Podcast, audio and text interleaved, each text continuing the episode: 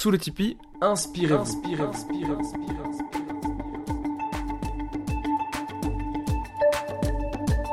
Sous le Tipeee, un lieu où l'on vient écouter des témoignages professionnels inspirants. D'un côté, ceux qui ont vécu, ils racontent leur métier, leur parcours de vie, partagent leurs anecdotes, leur philosophie et des conseils pour aider ceux de l'autre côté, vous, chers auditeurs, en quête de vous-même.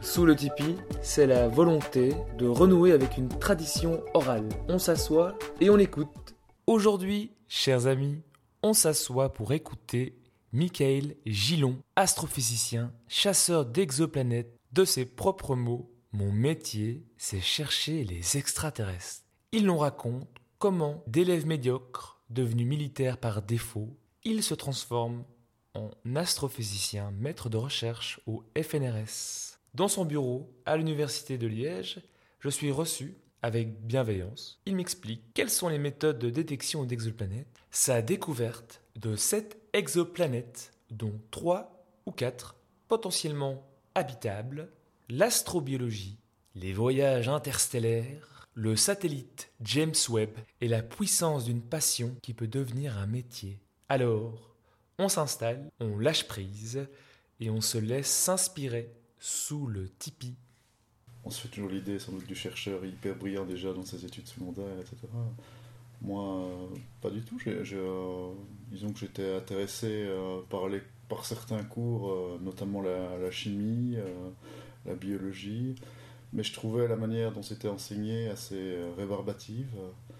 je voyais aucune magie là derrière, en fait. C'était juste appliquer des recettes ou apprendre euh, certaines, certains faits par cœur et les réciter à l'examen sans, sans, vraiment rien de, très inspirant. La physique c'était encore pire, la manière dont c'était enseigné et les mathématiques c'était vraiment euh, presque du bourrage de crâne sans, sans, sans lien direct avec, euh, avec l'univers dans lequel on vit. Quoi. Vraiment, je n'ai pas vraiment accroché, j'étais un élève moyen, je me contentais de, disons, de, viser la moyenne et de, passer sans trop me fatiguer, on va dire.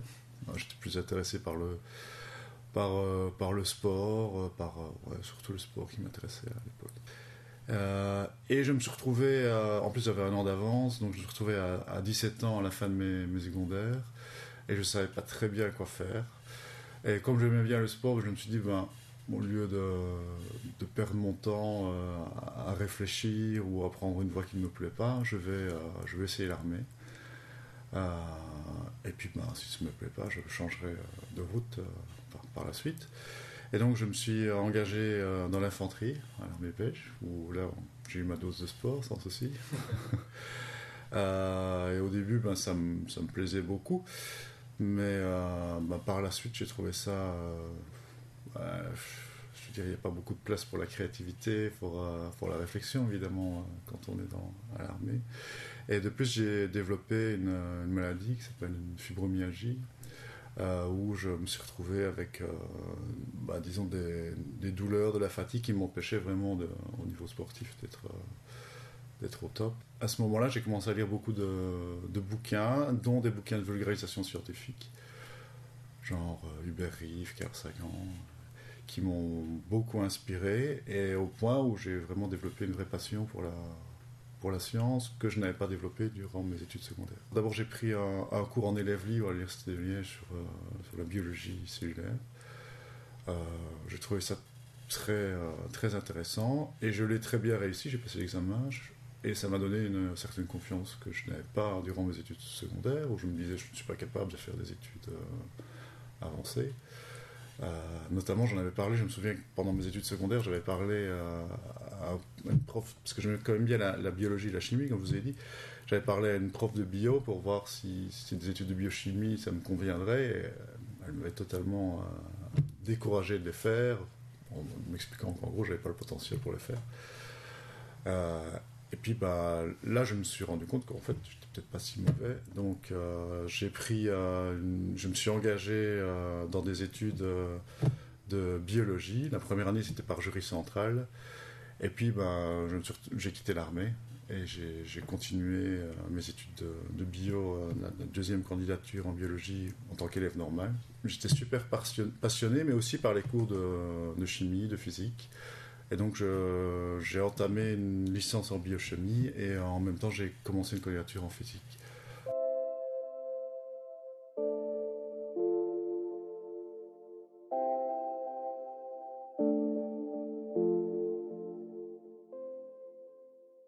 mes études se sont très bien passées et je me suis retrouvé face à deux voies possibles. J'étais très intéressé par euh, la génétique, tout ce qui est euh, étude euh, du génome humain, de, la réparation de l'ADN et tout ça, ça m'intéressait beaucoup.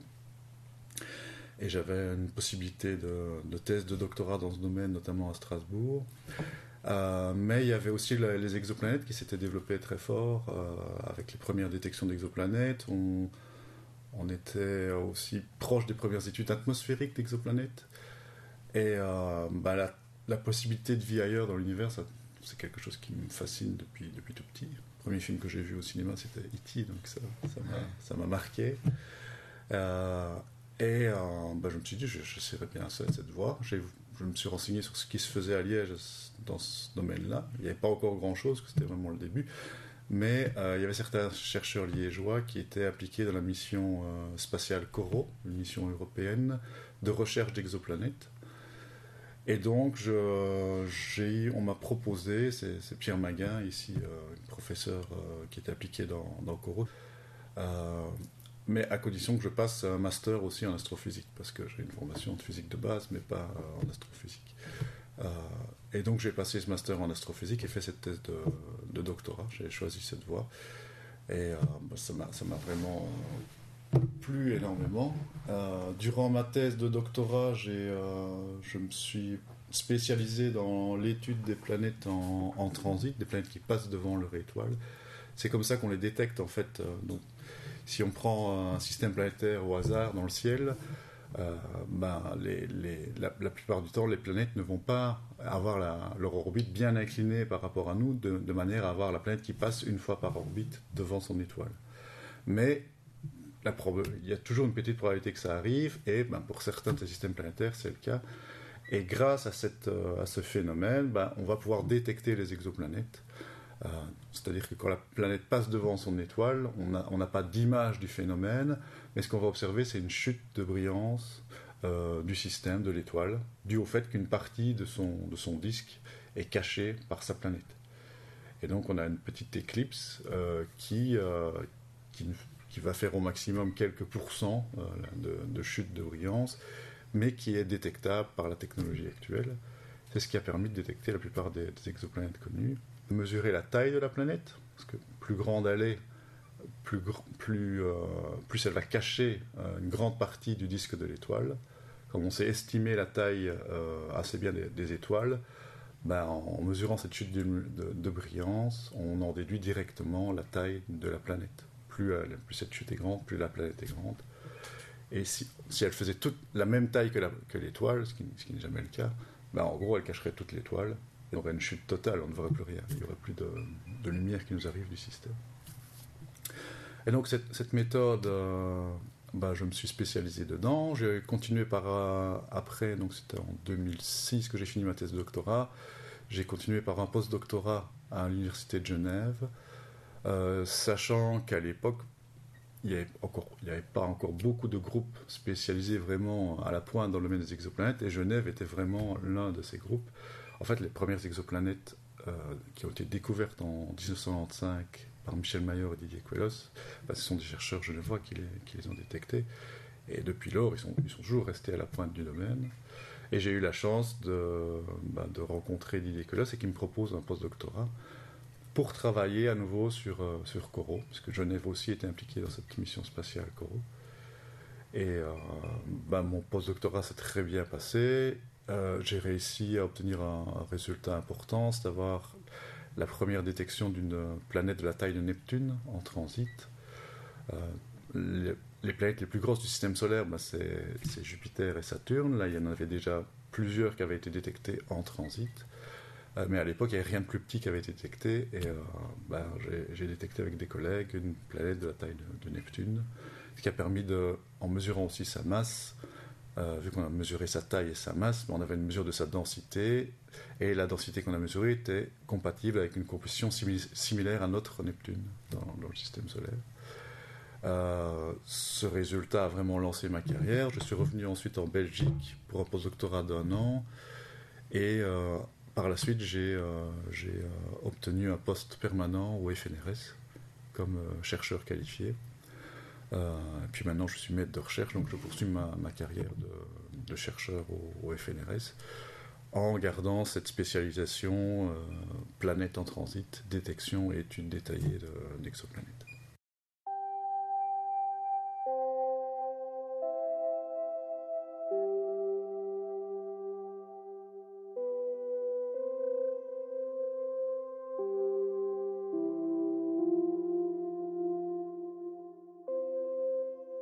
Comment est-ce que vous choisissez les galaxies Vous allez euh, commencer à rechercher, vous choisissez des, astres qui, sont, qui ont certains critères Comment est-ce que vous fonctionnez Les jours vous, vous recevez des images un peu au hasard dans le ciel, vous avez à chaque fois des zones euh?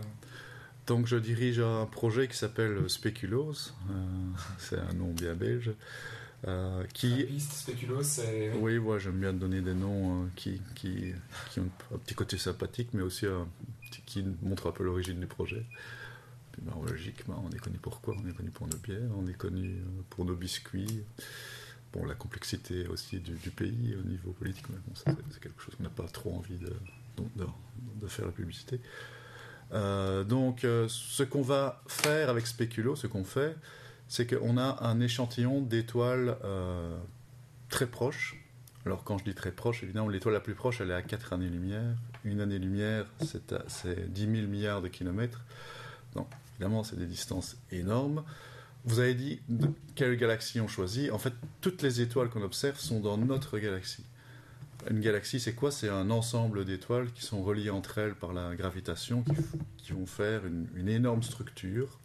L'univers, dans son ensemble, bah, il contient des centaines de milliards de galaxies, dont la nôtre, qui s'appelle la Voie lactée.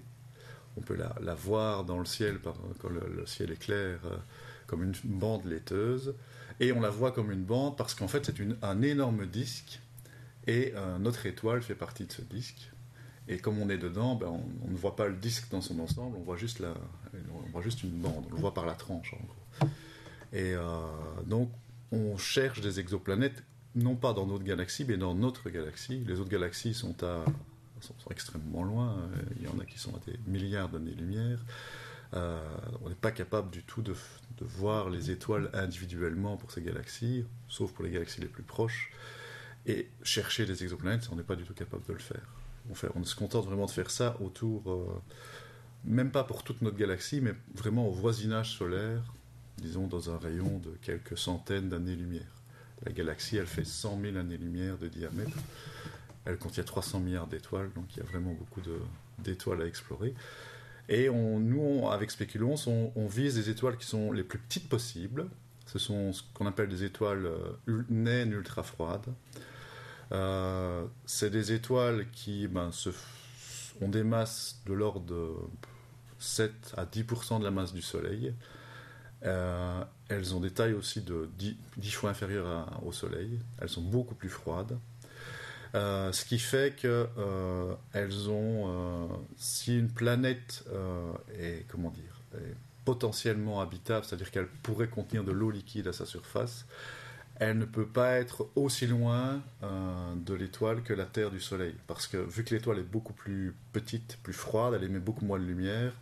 Et donc, si on met une planète à la même distance que la Terre du Soleil, ben, elle va être beaucoup trop froide pour que l'eau soit sous forme liquide. L'objectif ici, c'est vraiment de trouver des planètes qui, pourraient abriter la vie et en plus pour lesquelles on va pouvoir rechercher ces, traces de vie. Alors, euh, le concept, donc, c'est de chercher euh, autour de ces étoiles ultra froides. Si une planète est potentiellement habitable, elle doit être beaucoup plus proche de son étoile que la Terre du Soleil. Elle doit avoir une période orbitale de quelques jours. C'est-à-dire son année, c'est quelques jours. Et donc, tous les, disons, 10 jours, ben, elle va passer devant son étoile, parce qu'on se base sur cette méthode du transit et sur ce passage de l'étoile, de la planète devant l'étoile, pour détecter la planète. Et donc on a une beaucoup plus grande chance d'observer le phénomène, parce qu'il est beaucoup plus fréquent. En plus, au niveau géométrique, euh, la probabilité que on voit l'orbite euh, qui, soit qui soit bien inclinée pour que la planète passe devant l'étoile vue depuis la Terre, elle est plus grande quand euh, la, la, planète est, très proche de l'étoile. c'est juste dû au fait qu'il faut que la Terre soit en gros dans l'ombre de la planète et euh, que ben, plus, la planète est proche de son étoile, plus l'ombre en gros est grande euh, et plus on a de chances que la Terre se trouve dedans. Donc il y a, cet avantage lié aux, étoiles ultra froides, ces toutes petites étoiles, ce sont les plus petites étoiles normales qui existent dans, dans, l'univers et elles sont beaucoup plus fréquentes que les étoiles comme le Soleil. La plupart des étoiles de notre galaxie, de l'univers, sont beaucoup plus petites, plus froides que le Soleil. Et ceux-ci, ce sont vraiment les, les, les, toutes, toutes petites. Et ce sont les seuls pour lesquels, si on détecte une planète potentiellement habitable, on va pouvoir étudier l'atmosphère avec les télescopes en préparation. Et celui qui va vraiment nous permettre de faire ça, c'est un télescope, on le présente souvent comme le successeur du télescope Hubble, euh, mais ce n'est pas le cas. Hubble va continuer à opérer, mais lui, il va vraiment être euh, le summum en termes de télescope spatial. Il va être lancé en 2021, donc l'année prochaine. il s'appelle le télescope James Webb. C'est un télescope tellement grand qu'il ne rentre pas dans la fusée Ariane qui va le lancer, il va falloir le plier, il va se déplier dans l'espace. Il aura un miroir euh, avec un diamètre de 6 mètres et demi, alors que Hubble c'est 2 mètres. Donc euh, c'est vraiment un télescope très très grand, il va être très loin de la Terre, il va observer dans l'infrarouge. Et si on le pointe sur une planète en transit, une planète comme la Terre, qui est potentiellement habitable, autour d'une étoile similaire au Soleil, euh, ce qu'on pourrait détecter, en gros, c'est juste le passage de la planète devant l'étoile, mais c'est tout. On ne pourra pas étudier l'atmosphère. Alors je devrais à ce stade expliquer comment on étudie l'atmosphère de ces planètes. Euh, bah, en fait, c'est à nouveau du haut transit. Ce, qui se passe, c'est que quand la planète passe devant son étoile, euh, il y a une partie de la lumière émise dans la direction de la Terre par l'étoile qui, euh, une grosse partie passe loin de la planète, mais il y a une toute petite partie qui va passer dans l'atmosphère de la planète et qui va être filtrée par l'atmosphère de la planète. C'est-à-dire qu'il y a une partie qui va être bloquée, qui va être absorbée, et l'autre qui va passer. Et cette filtration dépend vraiment de la composition atmosphérique de, la planète. Par exemple, euh, si on regarde si on considère de la lumière à des longueurs d'onde qui correspondent à l'absorption par le méthane, par exemple, ou par le CO2, ben on va avoir moins de lumière qui nous arrive parce qu'il y a une partie qui va être euh, absorbée par le CO2 ou le méthane de l'atmosphère de la planète. Faut évidemment qu'il y ait une atmosphère, il faut évidemment qu'il y ait ces molécules de l'atmosphère, mais si c'est le cas, ben voilà, on va avoir un petit signal dans la lumière de l'étoile qu'on mesure pour l'étoile durant le transit, ben on va avoir des, euh, des signaux supplémentaires euh, quand on utilise une technique qui s'appelle la spectroscopie. Et la spectroscopie, c'est quoi? C'est euh, on prend la lumière d'un objet, quel qu'il soit, on va la séparer en différentes couleurs, en différentes longueurs d'onde, en utilisant par exemple un prisme, et puis on va étudier la distribution de la lumière, de l'intensité lumineuse en fonction de la longueur d'onde, de la couleur. Et quand on fait ça pour n'importe quel corps, ben, généralement on va voir des, structures qui apparaissent qui, reflètent la, composition euh, de ces couches les plus externes. Par exemple, si on fait ça pour, euh, pour Vénus ou pour le Soleil, ben, on va avoir différentes structures qui correspondent à l'absorption de lumière qui vient des couches les plus chaudes, les plus, les profondes, par euh, des atomes, des molécules qui se trouvent dans l'atmosphère, dans les couches euh, externes. Et donc ça nous, permet d'étudier la composition atmosphérique d'un corps, comme Vénus, comme le Soleil, comme une étoile, comme une galaxie, comme une planète. Ça peut même être à des, des millions d'années-lumière. Les, lois de la physique sont les mêmes partout dans l'univers, pour ce qu'on en sait. Et donc, on obtient les mêmes informations et on peut en déduire la composition atmosphérique. Et c'est ce qu'on veut faire pour ces exoplanètes potentiellement habitables, c'est déterminer la composition de leur atmosphère et y chercher euh, des, traces chimiques euh, de vie. Euh, par exemple, des traces de photosynthèse, où on aurait de l'oxygène qui s'accumule dans l'atmosphère dû à la photosynthèse d'organismes qui vivraient à la surface de ces planètes. On appelle ces différentes molécules, si les proportions relatives sont respectées, ne se peuvent pas être expliquées par, euh, euh, une origine abiotique, On appelle ça des biosignatures. Et donc, c'est ce qu'on essaye de détecter, et cette méthode de, des transits nous permettrait de le faire, mais il faut que l'étoile soit suffisamment petite. Parce que euh, plus, elle est, plus grande, plus il y a une grande fraction, en gros, de la lumière qu'elle émet dans notre direction qui ne passe pas dans l'atmosphère. Plus on réduit la taille de l'étoile, plus il y a une grande fraction lors du transit qui va passer dans, l'atmosphère, et plus le signal qu'on peut espérer détecter va être grand. Et avec la technologie actuelle, ça ne peut marcher que si pour une planète comme la Terre, ça ne peut marcher que si l'étoile est, disons, 10 fois plus grande que la Terre. Le Soleil, il est 100 fois plus grand que la Terre, donc c'est beaucoup trop grand. Par contre, ces étoiles ultra froides, elles, elles ont la bonne taille. Et donc, c'est les seules pour lesquelles on pourrait vraiment espérer étudier la condition atmosphérique d'une Terre. Et Speculoos vise à observer euh, les 1000 étoiles, enfin c'est un peu plus, 1400 étoiles ultra froides les plus proches, une par une, et bah, espérer détecter le passage de planètes devant l'étoile, des transits. Et donc pouvoir dire là, il y, a, il y a une, deux ou cinq planètes autour de cette étoile, on sait exactement quand elle passe devant l'étoile, on va utiliser le télescope James Webb quand il va être lancé, on va pointer ce système, observer durant le transit et étudier l'atmosphère de cette planète. Espérer en apprendre un maximum sur ses conditions de surface et voir sur son habitabilité et la présence de vie ça, c'est le, Graal ultime. C'est évidemment le plus dur, mais euh, on sait que ça prendra euh, une, deux décennies pour arriver à la conclusion. Peut-être qu'il y a de la vie sur cette planète. Mais voilà, ce serait réponse euh, aussi à une question tellement fondamentale que c'est c'est excitant.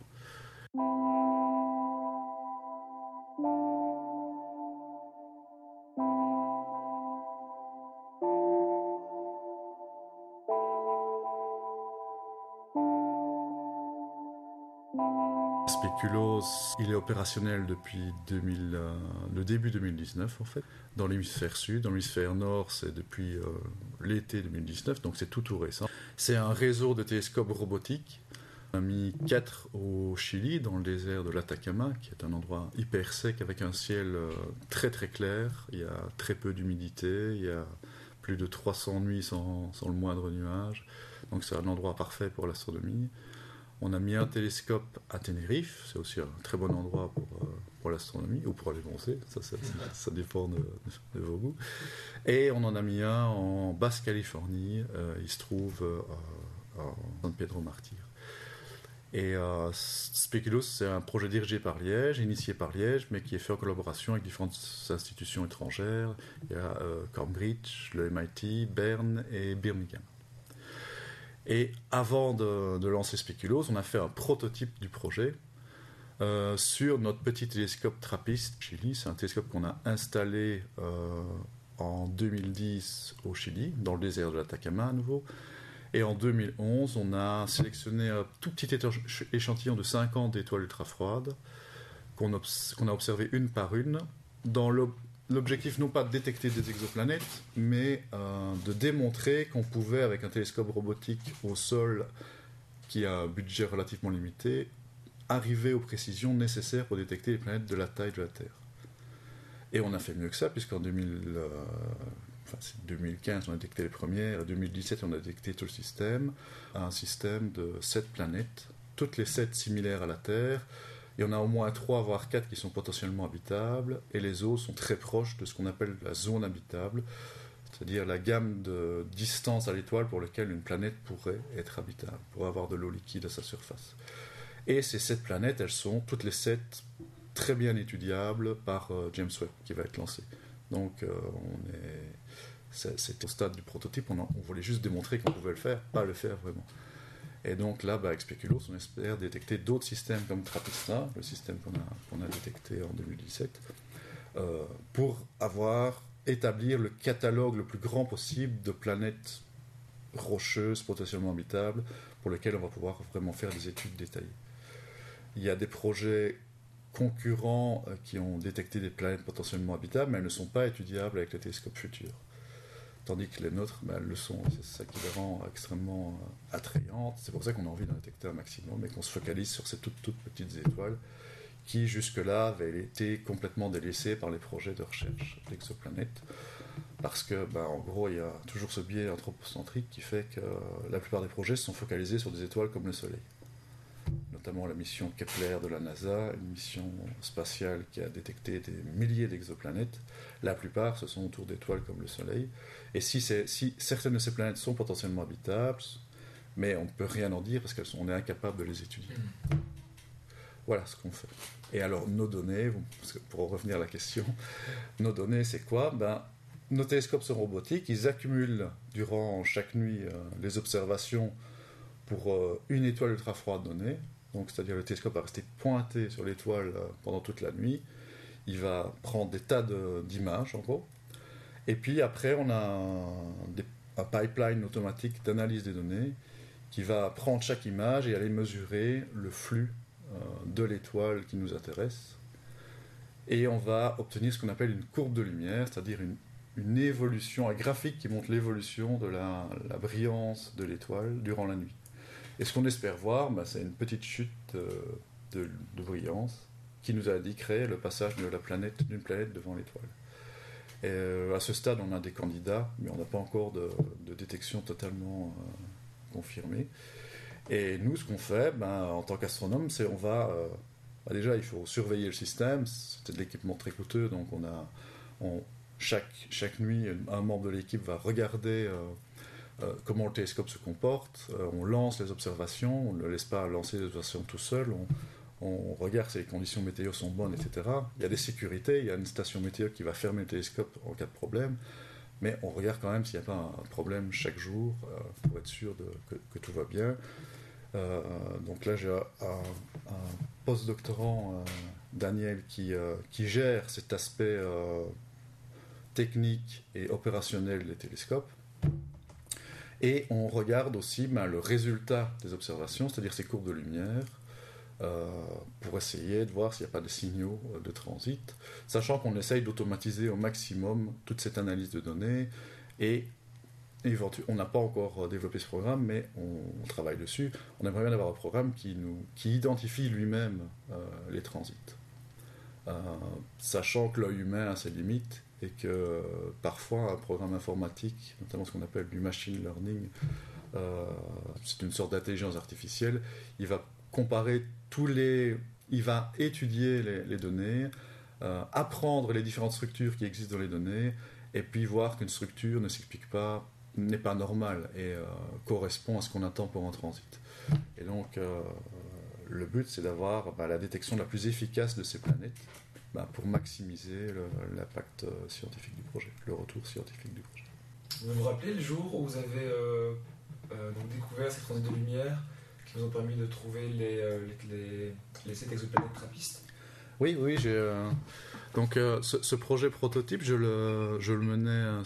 C'était un peu mon, mon, petit bébé à moi. Je le menais seul, c'est-à-dire j'analysais les données chaque soir. Là, c'était pas du tout automatique. Je regardais chaque, chaque soir les courbes de lumière qui étaient produites. On n'observait pas tous les soirs pour ce projet, c'était juste une partie du temps qui était consacrée à ce projet, quelque chose comme 40% du temps, 30-40% du temps je regardais les courbes de lumière, et puis ben, voilà, j'espérais, j'espérais enfin, pas vraiment détecter quelque chose, mais on ne sait jamais. Donc je regardais euh, chaque soir, c'était un peu, ça ne prend que 5-10 minutes, hein, mais c'était, juste par curiosité. Et en septembre 2015, ben, une courbe de lumière a montré ben, une structure, exactement la structure qu'on attend pour un transit. Et euh, j'ai regardé quelle cible c'était. J'ai vu qu'on l'avait déjà observé une nuit en 2013, mais ça n'avait rien montré. Euh, j'ai reprogrammé avec euh, mon étudiant de thèse à, l'époque, Laetitia Delray, euh, une observation pour le lendemain du, système. Et le lendemain, dans la courbe de lumière, à nouveau, pouf, un signal qui ressemblait au signal d'une planète, mais il était un peu plus long, ce qui indiquait que ce n'était pas la même planète. Et donc là, le système est devenu juste fantastiquement excitant, et on l'a observé intensément, toutes les nuits, on l'observait, presque toute la nuit, au maximum. Euh, et on est arrivé à la conclusion, après quelques semaines, bah, qu'il y avait, une plainte qui était confirmée, euh, puis une deuxième, et puis c'était clair qu'il y en avait une troisième. Euh, on a décidé de publier nos résultats sans attendre d'avoir totalement étudié le système, parce que c'était tellement excitant qu'on s'est dit qu'on pouvait faire un papier intermédiaire. il faut savoir qu'on ne peut pas observer une étoile durant toute l'année, généralement. tout simplement parce qu'au bout, d'un moment, elle va se retrouver derrière le Soleil ou proche du Soleil. Et ça dépend vraiment de la position de la Terre par rapport au Soleil. Et Trapistan, on peut l'observer qu'environ 5 mois par an, de juillet, juin, disons, à fin novembre. Et voilà, c'est en septembre, c'était déjà un peu tard, en 2015, donc début décembre, il a fallu arrêter parce que l'étoile n'était plus visible. Et on a dû attendre euh, le retour de l'étoile dans le ciel en, mai pour la réobserver, mai-juin. Et euh, on avait publié nos résultats, euh, nos résultats préliminaires en, 2000, en 2016, en, je crois que c'est en mars. mais on avait une observation extrêmement intrigante fin 2015 euh, qui par chance on avait réussi à la faire non seulement avec TRAPPIST, mais aussi avec un télescope euh, géant européen au Chili, qui s'appelle le VLT, qui montrait, on attendait de voir euh, le, on s'attendait à voir le passage de, de, la deuxième planète détectée.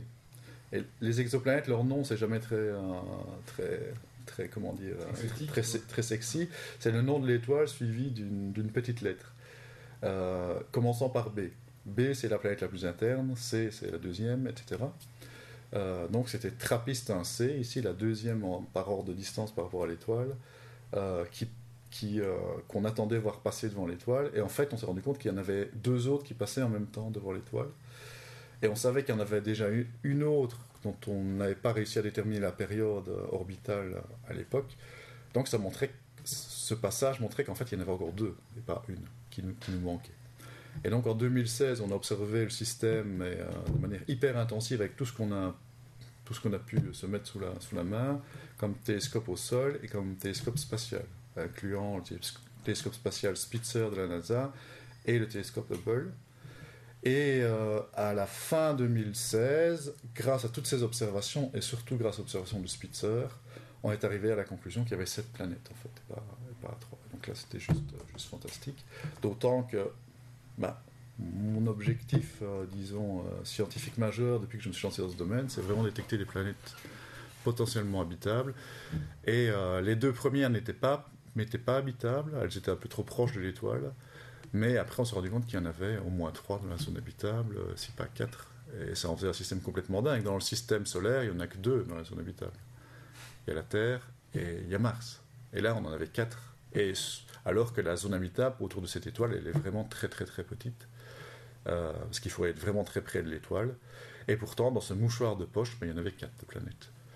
Et ce système, il sortait tout droit d'un livre de science-fiction, en fait, euh, parce que ces planètes, ce sont sept terres, en gros. Euh, on a pu mesurer de manière très précise leur masse et leurs rayons. Ce sont vraiment des planètes qui ont la composition, qui ont, des densités similaires à la Terre, un tout petit peu moins dense, mais ça indique quand même une composition rocheuse. Et leur, leur distance à l'étoile va de 1% à 6% de la distance Terre-Soleil. Donc dans un vrai mouchoir de poche autour de l'étoile, on a sept planètes qui sont hyper proches les unes des autres, si proches les unes des autres que voilà le genre d'image qu'on devrait voir, euh, qu'on devrait voir à la surface de ces planètes. Ah, pour les voir dans le ciel. Oui, voilà, on pourrait euh, non pas comme on voit Vénus par exemple ou Mars, un tout petit point de lumière, mais on verrait euh, les structures des planètes. Si on était à la surface d'une, on verrait les autres comme on voit la Lune sur Terre. Et les distances entre les planètes euh, adjacentes, c'est quelquefois la distance Terre-Lune. Donc elles sont vraiment hyper proches les unes des autres. Il y a même des, normalement, il doit y avoir des marées, il doit y avoir des marées qui sont causées par les planètes quand elles passent les unes par rapport, très proches par rapport aux autres. Euh, au moment de la, ce qu'on appelle la, conjonction, quand elles sont au plus proches l'une de l'autre, ben, elles lèvent des, marées sur les, sur les autres euh, planètes. Donc c'est un système juste, juste extraordinaire.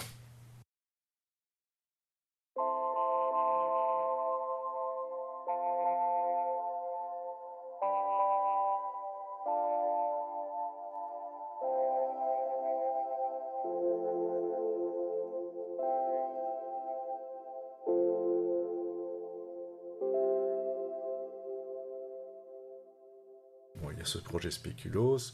Euh, on a ici aussi euh, deux experts dans le domaine de la détection directe d'exoplanètes. Ils s'appellent Olivier Absil, Denis Defrère, qui eux, donc, ils visent à euh, non pas détecter indirectement via des transits ces exoplanètes, mais vraiment prendre un gros télescope et faire une image d'une étoile, et dans l'image, on voit les exoplanètes. Ça, c'est encore plus ambitieux parce que c'est encore beaucoup plus difficile au niveau technologique. Il faut un télescope qui ait une résolution énorme, parce que d'office, la planète, elle va être, vu qu'on parle d'objets qui sont à des années-lumière, la planète, elle va être extrêmement proche sur le plan du ciel, dans l'image de son étoile. Et en plus, elle est beaucoup moins brillante, et quand je dis beaucoup, je parle de milliards de fois moins brillante que son étoile, donc il faut aller détecter un objet qui est hyper faible à côté d'un objet qui, qui, est extrêmement euh, brillant, et donc il faut non pas, non pas seulement une très grande résolution, mais aussi un très grand contraste, capacité de voir des objets qui sont... Un objet beaucoup plus faible qu'un autre. Et ça, ça demande beaucoup de développement technologique. Et euh, ben, ici à Liège, on travaille beaucoup sur ce, sur ce sujet-là notamment grâce à des financements européens, trois financements européens obtenus par les deux chercheurs que, j'ai mentionnés. C'est un domaine qui n'est pas encore capable de détecter des planètes similaires à la Terre, mais euh, dans une, deux, quelques décennies, euh, ces chercheurs espèrent mettre au point un télescope capable vraiment de faire une image d'une étoile proche à côté de et dans, dans l'image on verrait une, deux terres, que sais-je, et pouvoir directement étudier la, lumière de, qui vient de, de la, de la planète. Et ça, c'est la voie la plus prometteuse pour étudier une vraie jumelle de la Terre, c'est-à-dire une planète comme la Terre qui sera en orbite autour d'une étoile comme le Soleil. Donc une grosse étoile comme le Soleil, pour lequel là, avec la méthode que j'utilise, celle des transits, ça ne marche pas pour, pour la raison que j'ai dit euh, euh, précédemment, c'est-à-dire que l'étoile est tellement grosse que la quantité de lumière qui va passer dans l'atmosphère de la planète est infime, et le signal correspondant va être totalement indétectable, même si on se projette dans 10, 20, 30, 50 ans, je ne vois pas comment on arrivera à détecter le, signal atmosphérique.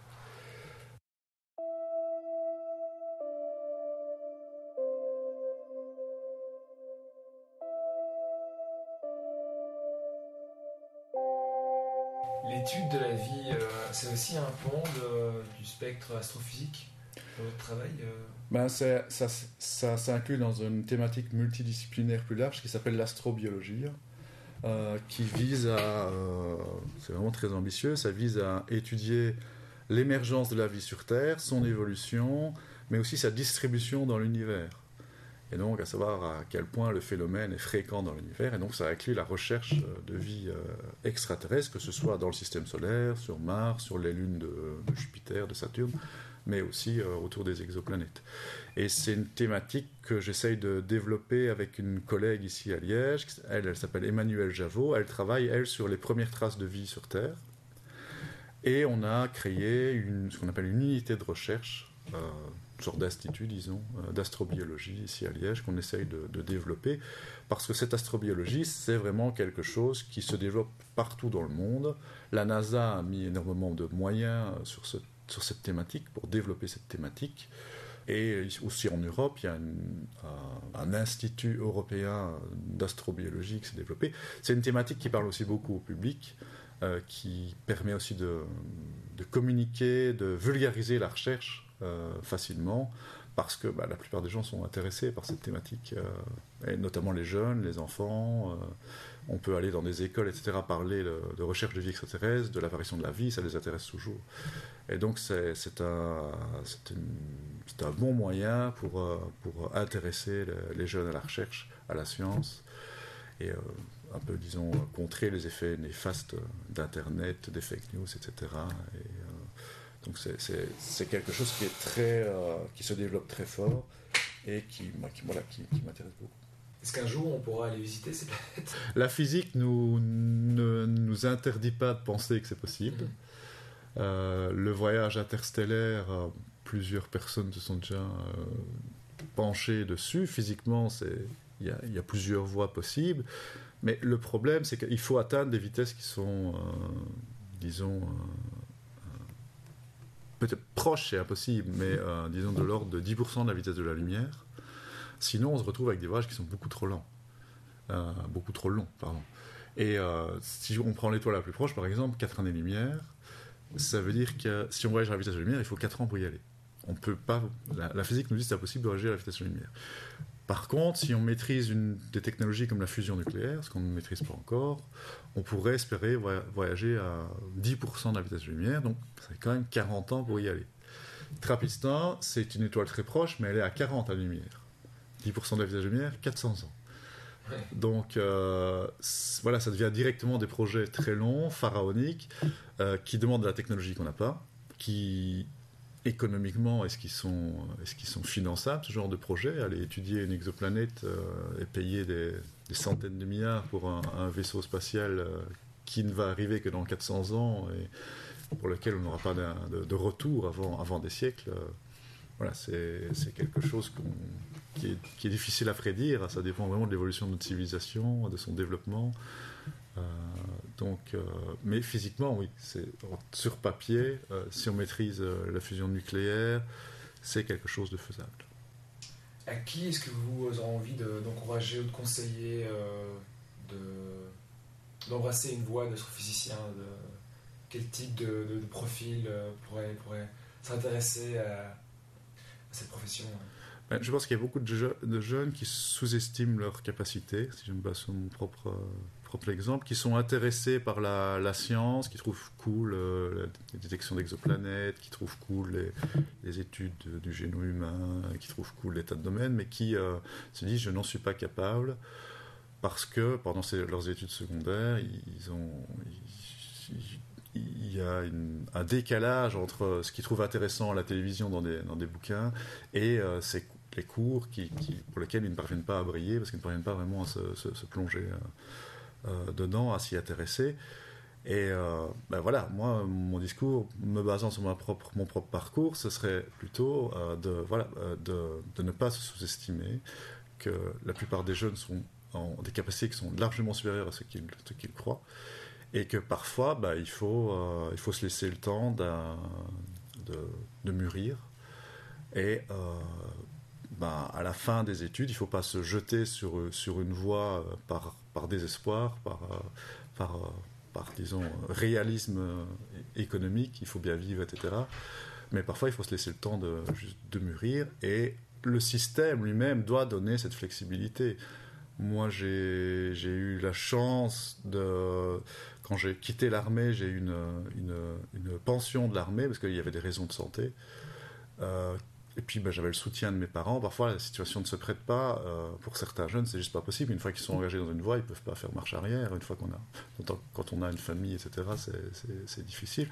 Donc, je pense que le système doit être suffisamment flexible que pour permettre dans, à des jeunes en première partie de leur carrière de faire euh, à 180 degrés et de se tourner totalement vers une autre voie. Parce que quelqu'un de, de 18 ans qui ne sait pas très bien où il va, euh, qui peut avoir euh, de très bonnes capacités, mais qui lui sont totalement inconnues, qui ont, été sous-estimées à l'école durant ses études secondaires.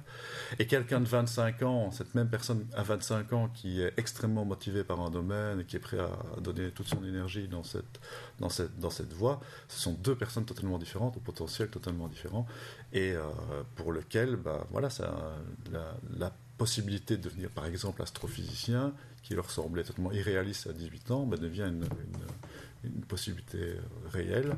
Euh, et euh, c'est une voie qui, doit pouvoir exister pour ces jeunes. en tout cas, mon discours pour les, pour les jeunes qui sont intéressés par l'astronomie, c'est de ne pas se laisser se décourager, ne pas se décourager face aux mathématiques, face au discours qui dit il faut être hyper fort en maths, hyper fort en physique, etc. Oui, c'est vrai qu'il y aura des cours un, petit peu, un petit peu difficiles en maths, en physique, mais c'est une base totalement nécessaire au, métier, mais c'est pas du tout insurmontable.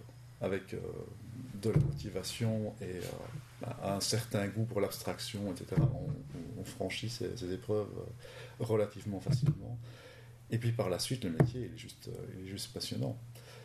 C'est pas un métier facile non plus, la recherche. Je ne vais pas non plus rendre le, portrait tout rose. Euh, dans le sens où euh, chercheur, euh, ça commence par un doctorat, puis des post-doctorats. ce sont des postes à durée indéterminée, il faut voyager. Un chercheur, s'il espère rester uniquement en Belgique, ben, le nombre d'opportunités qu'il aura va être très très limité. Et puis généralement, pour obtenir un poste permanent, il faut montrer qu'on a acquis une grande expertise et ça s'acquiert généralement dans différents laboratoires situés euh, de par le monde. Donc au niveau personnel, familial, relationnel, ça peut aussi poser des problèmes. Et il y a cette incertitude, est-ce que je vais obtenir un poste permanent? Il y a quand même certains chercheurs qui font, qui accumulent des postdocs et puis au bout d'un moment, ben, ils doivent euh, changer de voie aller travailler dans une entreprise, dans une banque, que sais-je, parce qu'il n'y a, pas de poste permanent qui leur est dévolu le financement de la recherche, ben, surtout la recherche fondamentale, il est ce qu'il est, donc il n'est pas...